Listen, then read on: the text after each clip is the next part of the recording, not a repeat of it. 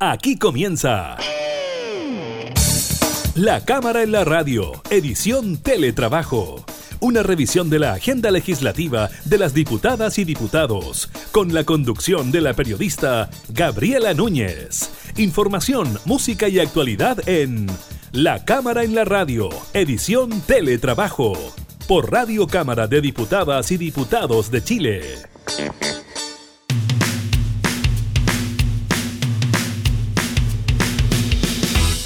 ¿Qué tal? ¿Cómo están? Bienvenidos a una nueva edición de la Cámara en la Radio, modalidad teletrabajo. Los continuamos acompañando desde nuestros hogares, eh, contándoles sobre lo más importante de la actividad legislativa y por supuesto también de la contingencia nacional. Iniciamos de inmediato entonces la Cámara en la Radio en teletrabajo.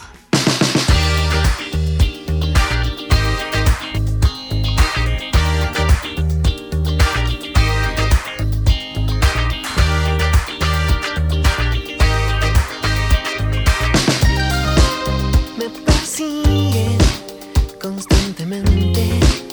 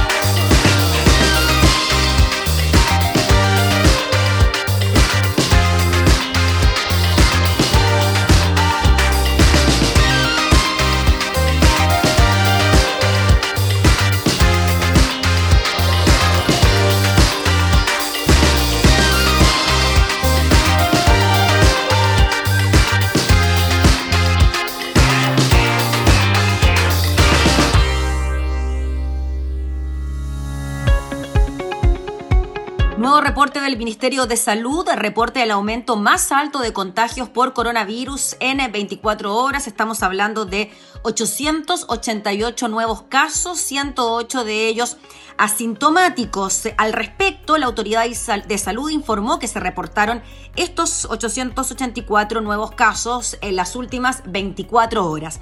El desglose de esta cifra indicó que corresponde a que 780 son personas que presentaron síntomas y 108 son aquellos eh, que no presentaron síntomas, pero que tras un examen de PCR se les detectó la presencia del virus. La cifra más alta de casos hasta ahora había sido el 25 y el 28 de abril, con 552 casos, aunque en ese entonces no se sumaban los asintomáticos.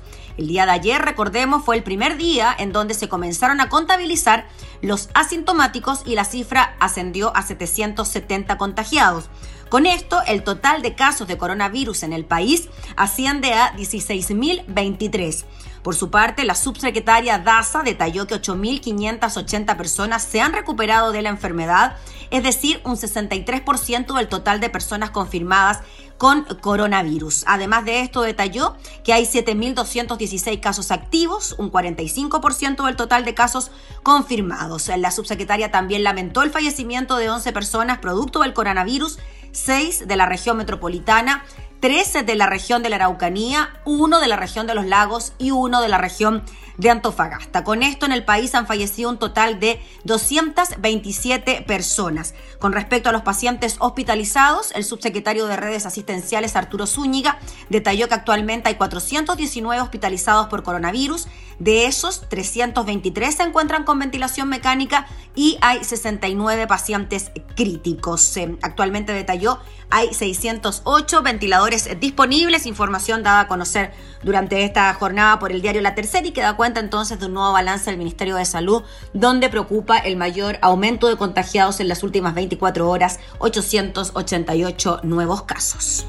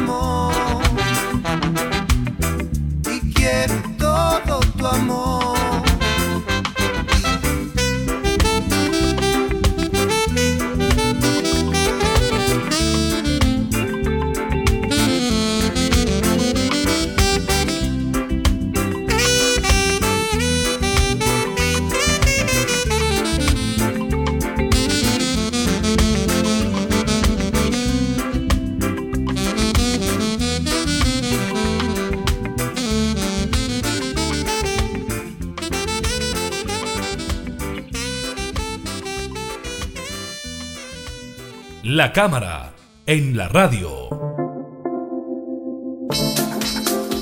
Vamos a tomar contacto de inmediato con el diputado Esteban Velázquez, él es integrante de la Comisión de Desarrollo Social de la Cámara y precisamente con él queremos hablar de un tema muy importante que generó amplio debate en la Cámara de Diputados, eh, como es el ingreso familiar de emergencia. ¿Cómo está, diputado Velázquez? Muchas gracias por recibirnos. No, gracias a usted. Un gusto poder conversar de este tema que comienza a construirse, con bemoles, con aplausos, pero yo diría fundamentalmente con el deseo de que aparezca una política pública que esté más cercana a la gente. Así que esto recién se inicia, a pesar de que tiene discusión inmediata, la próxima semana deberemos tener ya noticias más formales. Es importante desmenuzar y conversar de ese tema.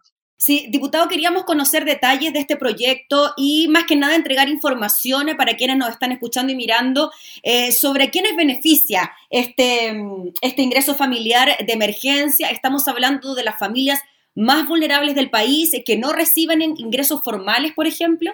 Efectivamente, yo creo que eso, eso es bueno. Eh, es bueno dejar claro que este proyecto no excluye, en teoría no excluye a nadie. Y todos los que hoy día no tienen ingreso, particularmente está enfocado sí a quienes hoy día no tienen ingreso por diversas circunstancias, han caído a una situación de vulnerabilidad, van a poder ser partícipes de este beneficio. Es una cuestión que además queremos garantizar en la construcción de este, este proyecto de ley, lo que ha propuesto el gobierno, más lo que el Parlamento pretende hacer como aporte. No hay, entre comillas, eh, muros, o no queremos que lo hayan, las leyes o, los proyectos de ley son perfectibles, pero por lo tanto pueden participar, pueden eh, postular a través del registro social de hogares todos aquellos que hoy día están en condiciones de vulnerabilidad y por eso que también nosotros la construcción de esta, de esta ley, que llamo construcción, más que ayer haber eh, votado de una u otra manera, como construimos para que los muros sean, tienen que haber limitaciones siempre, pero que sean lo menos posible, sobre todo por la situación especial que estamos viendo, que nadie sienta que el Estado de Chile no va a concurrir a darle una mano a través de algún aporte concreto. Y es por eso, diputado Velázquez, que no se llegó a ninguna determinación sobre el monto de este ingreso familiar de emergencia y se desechó también lo que había propuesto el gobierno de que esta iniciativa fuera disminuyendo en su monto de forma gradual a medida que iban transcurriendo los meses. Así es, Gabriela, usted lo, usted lo resume y lo grafica muy bien. ¿eh? Ese es el centro del proyecto, porque no obstante no pueden gustar los instrumentos, cómo se va midiendo cada eh, gobierno, cada ministro de Desarrollo Social, ministra, coloca lo suyo y se juega por un tipo de instrumento válido, podríamos compartirlo o no. El porcentaje de las personas que va a alcanzar, que va a llegar, en fin, eh, eso y, cómo se mide, incluso hasta eso puede ser debatible. Yo creo que no hay un instrumento que dé cuenta de todo, pero sí eh, dos temas. Uno tiene que ver con el monto, con el monto en razón y tampoco creo yo, y ahí yo creo que en lo personal no, no, la intención no era ser belicoso con el gobierno, ni mucho menos con el ministro. Aquí no hay ni prejuicios políticos, ni juicios políticos, ni una ideología de por medio de querer que esto no resulte. Por el contrario, nos parece bien que estos dos mil millones que el 8 de abril anunció el presidente Piñera, dijo hay dos mil millones de dólares para el trabajador informal, para concurrir con ellos, con los que no tienen nada de nada, viven en el día a día, vive, con la, vive, vive de acuerdo a lo que la persona, el jefe, jefa de hogar sale a trabajar todos los días, hay dos mil millones de dólares y por lo tanto nosotros esperábamos que el monto fuese significativamente superior. no 62 mil pesos, como es lo que ocurría en la primera aporte, eran 62 mil pesos, el segundo 55, el tercero 45 mil pesos, cifra redonda, sino que montos que se permanecieran, monto más alto, pero que permanecían a lo menos en tres, cuatro meses. Yo diría que eso fue lo central que se discutió, se debatió y que esperamos, por supuesto, en este camino eh, de, que va al Senado, este proyecto, pueda mejorarse, yo creo que es una señal para el gobierno, para que además que el gobierno reciba, eh, yo diría, o acoja de la mejor manera posible el, dolor que están viviendo muchas familias. Yo diría que el trabajador informal debe ser una de las heridas que tenemos en nuestra sociedad, ese, trabajador invisibilizado, ese que parecía que no existía, ese que parecía como que trabaja eh, casi por, eh, por hobby, que está trabajando a mí, ya se está ganando algunos pesos más que estar haciendo en su casa. No, es el trabajador que todos los días, si no se mueve, no recibe. Entonces, a veces el Estado de Chile, no solo este gobierno, sino que el Estado lo ha tenido ahí un poco escondido.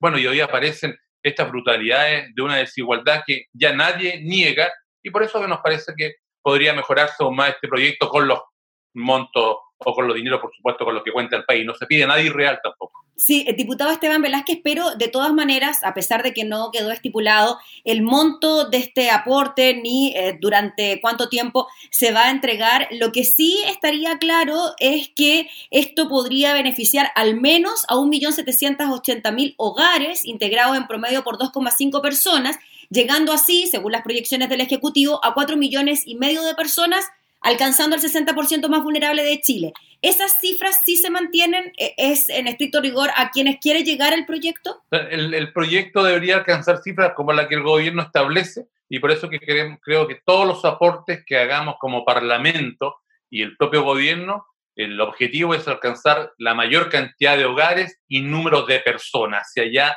vamos. Si son esas cifras que el gobierno nos expuso, está bien, nos parece adecuado, pero también nos parece que los montos son insuficientes, entonces tiene que ir de la mano, porque mañana no, van a entender los ciudadanos cuando, le hablemos de cifras mínimas, escualidad, que casi Gabriela son una invitación como a decir, ¿saben qué? Con esa cantidad de dinero usted tiene que salir a trabajar, como que en el mensaje subliminal estamos diciendo, eso es lo que el gobierno hoy día puede colocar, lo que el Parlamento aprobó, porque mañana cada uno, cuando viene la crítica política también, no la quería mencionar, pero cuando hay la crítica política, cada uno va a decir, eso aprobó el Parlamento. Bueno, el Parlamento ya está pidiendo mejoremos. Pueden haber cantidades, pero mejoremos de tal manera que le digamos a nosotros a la persona, este tiempo, un mes, dos meses, tres meses, usted va a permanecer en su hogar, se va a cuidar, un autocuidado. Porque si no, le vamos a estar diciendo, estas cifras son tan pequeñas que no le queda otra que ir a trabajar. Y yo quiero, no quiero creer que efectivamente un sector del gobierno está haciendo esta invitación, porque significa que no estamos pensando efectivamente en la gente, sino solamente en un tema económico, que es importante, pero que hoy día no debería ser lo central. Diputado Esteban Velázquez, el gobierno había propuesto, usted me lo corregirá o no, un monto de 270 mil pesos para una familia de cuatro personas o el monto era más bien individual, por persona, por integrante del núcleo familiar. Sí, eh, es lo que como usted señala, en 62 mil pesos por persona el primer aporte y, y 260 mil pesos por cuatro personas, efectivamente, ese es el monto. Y luego... Que está, disculpe, disculpe diputado, que está por debajo del ingreso mínimo mensual, ¿no? Por eso que se hablaba de que el monto estaba eh, por debajo de la línea de la pobreza también. Está por debajo de todo indicador, efectivamente, que mide niveles de vulnerabilidad, de pobreza, que ya incluso son cuestionados, porque todos estos valores, ¿cierto?, parten de guarismo y de fórmula que solo los economistas le entregan el sustento, pero que en la realidad usted vaya con ese monto, que hoy día se reconocen, y efectivamente probablemente no le alcanza a mover dos cuadras del barrio, de cualquier población, barrio, villa de Chile, y esa plata ya no le alcanza. Ya esos montos reales, oficiales, que miden algún indicador de pobreza, ya son insuficientes. Hoy día, por lo tanto, esto estaban bastante, bastante lejano de aquello. Nos interesa construir para no quedarnos solo en el bono, sino una política pública que efectivamente, porque recién antes de comenzar esta entrevista conversábamos, vamos a tener que acostumbrarnos probablemente a estos momentos, un tanto de emergencia. Hoy día sanitaria, vayamos a ver mañana de qué, en términos medioambientales, sociales, pero esta emergencia está hoy, día ocurriendo en el planeta, son una cuestión cíclica. Entonces, la política pública, yo creo, a comenzar a pensarla hoy día en las personas y un concepto que todavía no ha sido eh, discutido, eso tendrá que ver sin duda un momento cómo redistribuimos, cómo redistribuimos aquello que efectivamente hoy día tienen mucho, que hace rato lo venimos diciendo, pero que no han sido tocados. Esto está concadenado con aquello, en algún momento seguramente que se va a instalar la redistribución de esas tremendas ganancias para políticas públicas de aquellas personas que van a estar por mucho tiempo en situación vulnerable. Muy bien, pues diputado Esteban Velázquez, le agradecemos enormemente por su tiempo, por compartir sus impresiones junto a nosotros y por supuesto que seguimos muy atentos a la tramitación del ingreso familiar de emergencia, esta vez en el Senado y nos imaginamos entonces que volvería a un tercer trámite también a la Cámara de Diputados. No, gracias a usted Gabriela y quizás esto nos va dejando lecciones que hoy día la política pública tiene que tener sentido humano, no solamente economicista. Quizás nos vamos quedando con ese tipo de aprendizaje, así que muchas gracias, nos encontramos, que esté bien. Gracias diputado, que esté muy bien. Era el diputado Esteban Velázquez, integrante de la Comisión de Desarrollo Social de la Cámara, conversando entonces sobre el avance y el despacho al Senado del proyecto que crea el ingreso familiar de emergencia.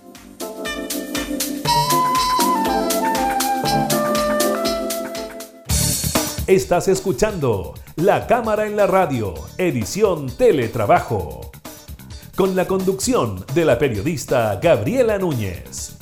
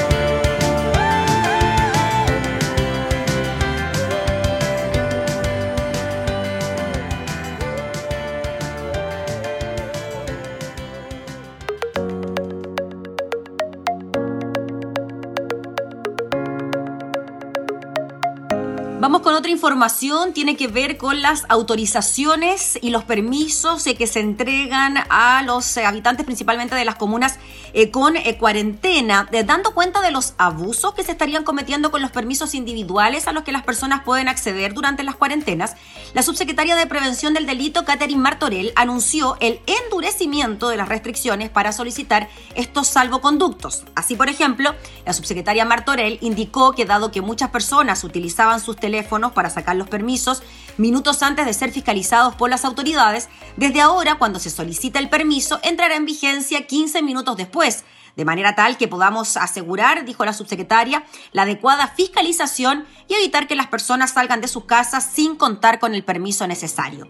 Además, aquellas comunas que no estén bajo cuarentena van a ser bloqueadas para permisos temporales. Esto afirmó, salvo que tengan que ingresar a una zona en cuarentena, solamente entregar alimentos y remedios a un adulto mayor, a las cárceles o centros penitenciarios, realizar o acudir a un trámite o tratamiento de salud y algún trámite que solamente pueda realizarse en esa comuna.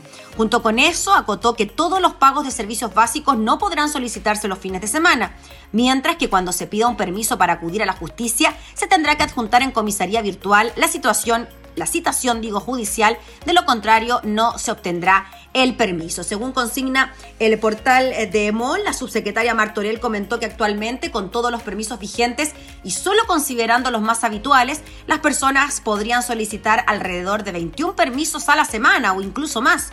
Por ello, se ha establecido que desde este viernes cada persona, cada RUT, solo puede solicitar siete permisos en total. Por lo tanto, se llama a las familias, a las personas, a coordinarse en sus actividades. No obstante, ante casos de personas con trastornos autistas o enfermedades similares, el permiso debe solicitarse con el RUT de la persona afectada y no de y no del acompañante. En caso de reincidencia de faltas y que se haya establecido por el Ministerio Público audiencias de control de detención para estas personas, la subsecretaria Martorell enfatizó que el Ministerio del Interior se va a querellar buscando las penas establecidas en el Código Penal, esto es 60 días de presidio a 540 días. Además, exigir las multas del Código Penal y Sanitario que pueden superar inclusive los 50 millones de pesos.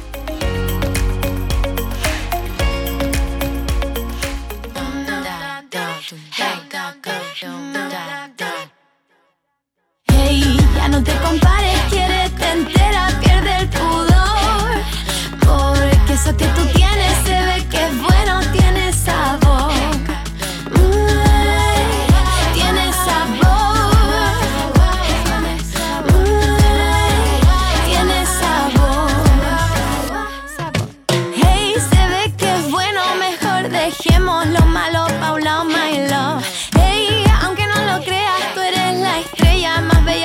simple opinión. Deja los prejuicios, bailate a ti misma, piérdete en el ritmo.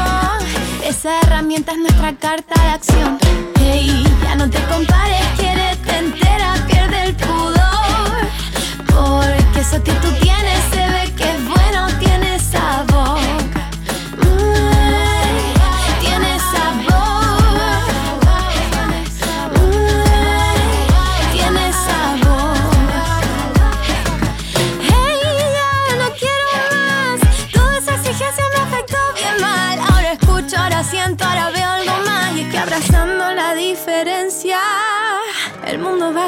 cambiar.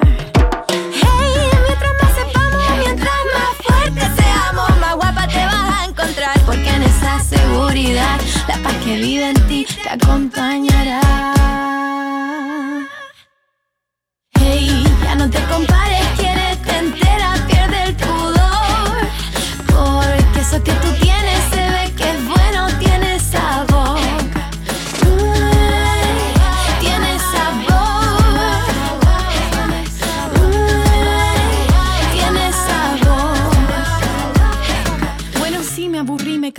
perseguir, de aparentar, de fingir, de buscar la perfección, de no proteger mi corazón. Si estoy más flaca, si estoy más gorda, si tengo doble pera, ¿qué importa? Hace falta ver algo real, natural, que se nos distraiga la moral. Les presento mis estrías, mi celulitis, mis ojeras, mi diente de arroz, mis bigotes que en realidad son manchas por el sol, mi lengua geográfica. Bueno, también tengo poca tolerancia a la frustración. Me gusta ser el centro de atención, pero me aburre la exposición. Realmente a veces no sé cómo lidiar con esa presión y la verdad no sé rapear. Solo quería tener más tiempo para hablar. Ya no te compares, quieres te entera, pierde el pudor. Porque eso que tú tienes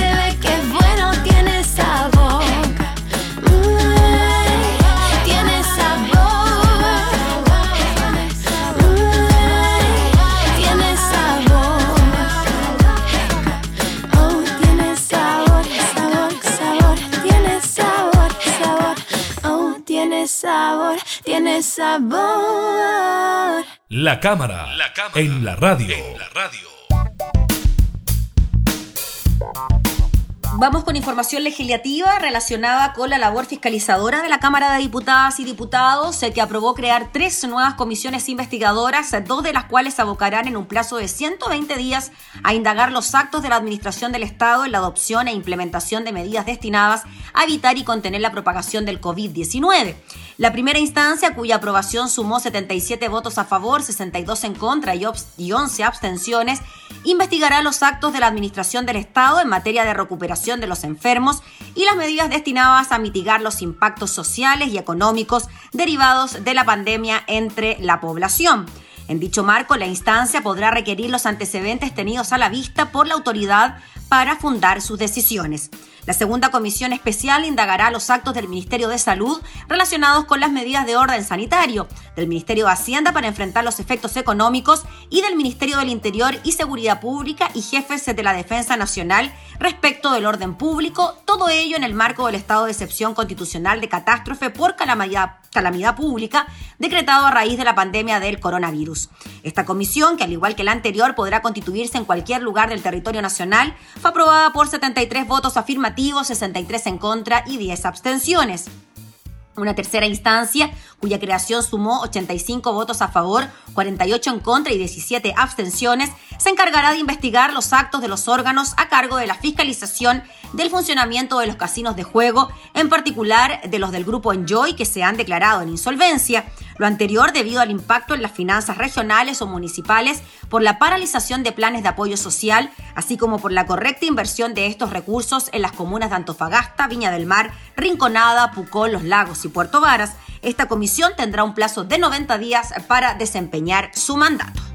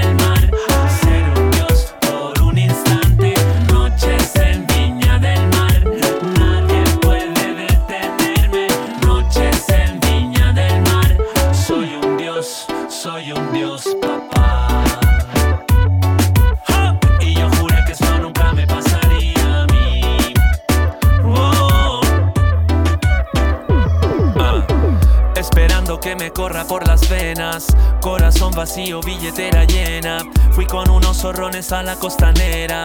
Bailamos tu pum pum con extranjeras. Se llenaba mi mente con estrellas. Y las luces del puerto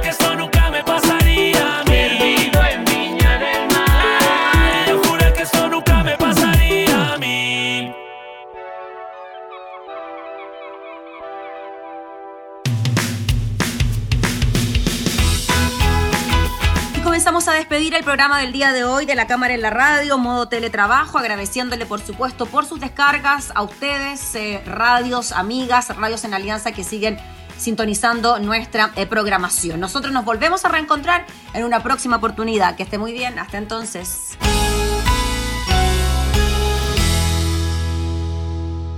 Hemos presentado La Cámara en la Radio, edición Teletrabajo una revisión de la agenda legislativa de las diputadas y diputados, con la conducción de la periodista Gabriela Núñez. Información, música y actualidad en La Cámara en la Radio, edición Teletrabajo, en Radio Cámara de Diputadas y Diputados de Chile.